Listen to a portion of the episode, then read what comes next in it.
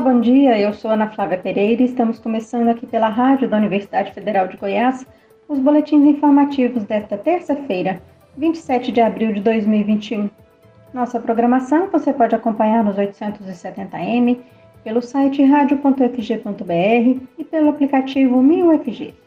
Os boletins informativos da Rádio Universitária você encontra disponível também em formato de podcast nas principais plataformas digitais.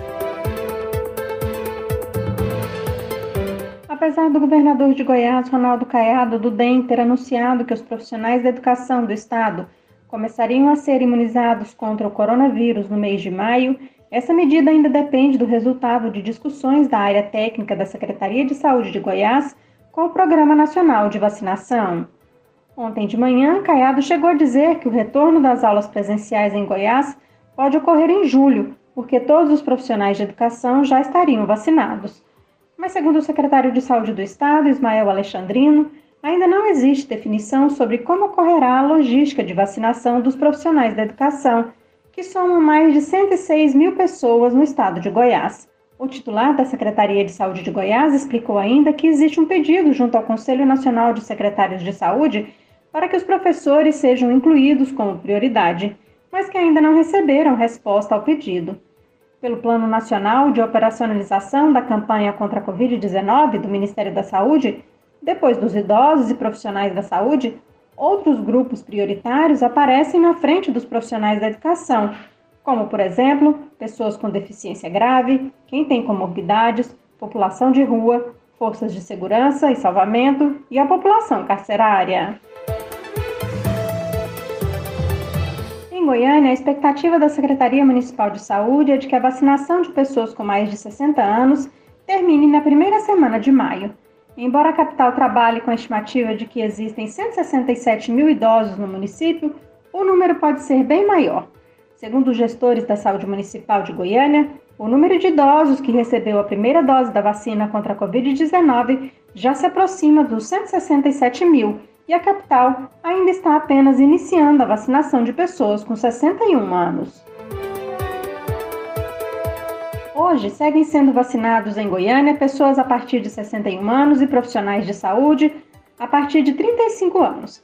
O grupo de 61 anos que pode procurar um dos postos de vacinação da capital nesta terça-feira é aquele com nomes iniciados pela letra C. Hoje também podem ir em busca da vacina quem tem 66 anos ou mais para receber a segunda dose do imunizante. A vacinação nesta terça-feira segue também para profissionais da saúde que receberam a primeira dose da vacina AstraZeneca e aqueles que têm a partir de 35 anos para aplicação da primeira dose. Para os idosos que vão receber a primeira ou segunda dose, não é necessário agendamento. Já nos profissionais de saúde, a vacinação só ocorre mediante agendamento pelo aplicativo Prefeitura 24 Horas, os pontos de vacinação são diferentes para idosos e profissionais de saúde. Para tomar a primeira dose da vacina, os idosos devem procurar uma das seis escolas municipais de Goiânia que se transformaram em ponto de vacinação. A área 1 da PUC Goiás, no setor leste universitário, ou um dos dois pontos de drive-thru, no Shopping Passeio das Águas ou no Estádio Serra Dourada.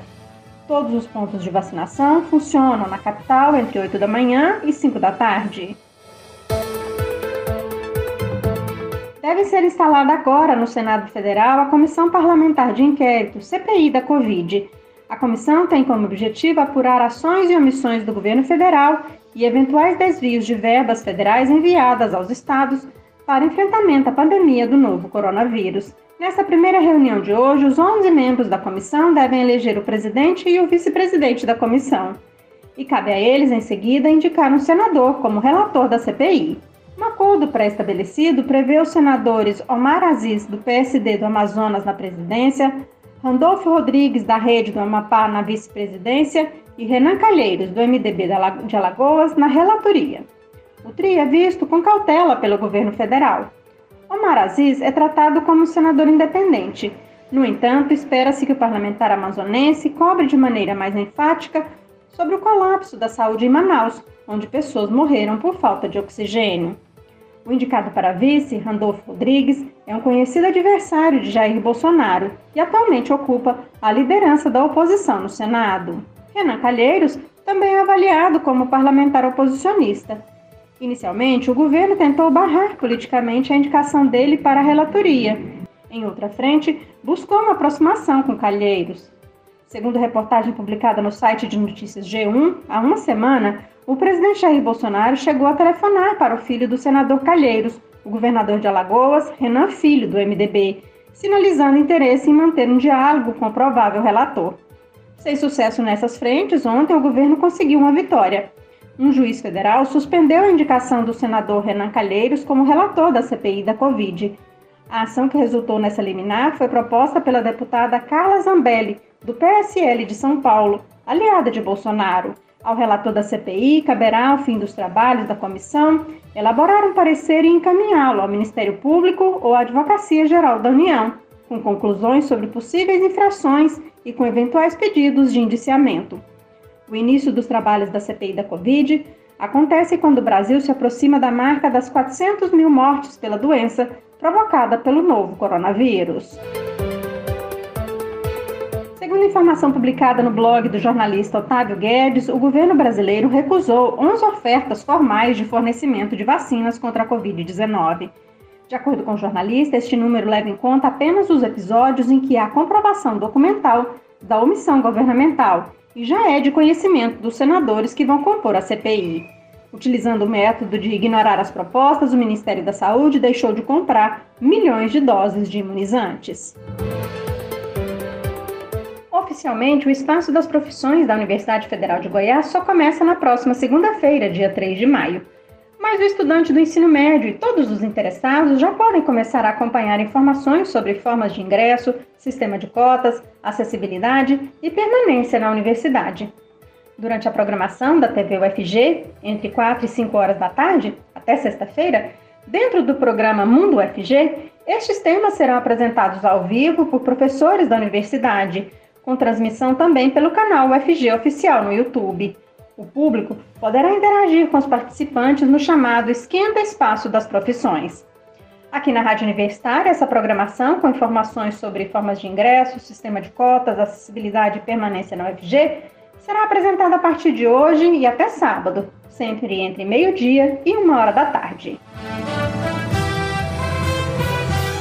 Na próxima semana, entre os dias 3 e 7 de maio, será realizada a programação oficial de mais uma edição do Espaço das Profissões da Universidade Federal de Goiás, que tem como objetivo mostrar aos estudantes as várias possibilidades de formação em diversas áreas do conhecimento oferecidas pela UFG.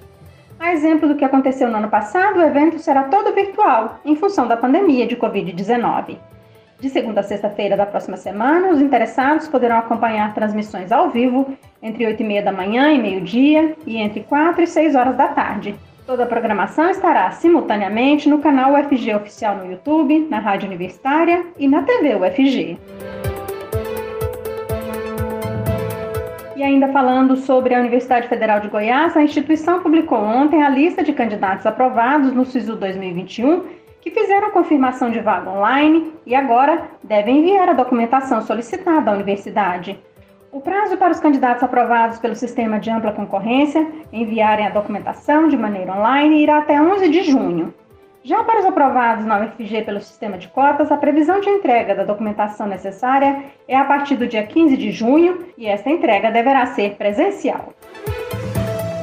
E o estudante que participou do SISU 2021 não foi convocado na primeira lista divulgada pelo MEC e se inscreveu na lista de espera para a UFG deve manifestar interesse nas chamadas subsequentes da universidade de hoje até a próxima sexta-feira, dia 30 de abril. A Universidade Federal de Goiás irá realizar mais quatro chamadas de aprovados nos dias 4, 11 e 19 de maio, e a última chamada no dia 13 de julho. Como são muitas datas e procedimentos, os estudantes devem acompanhar de perto as informações no cronograma de matrícula e nas chamadas subsequentes da UFG no site sisu.fg.br.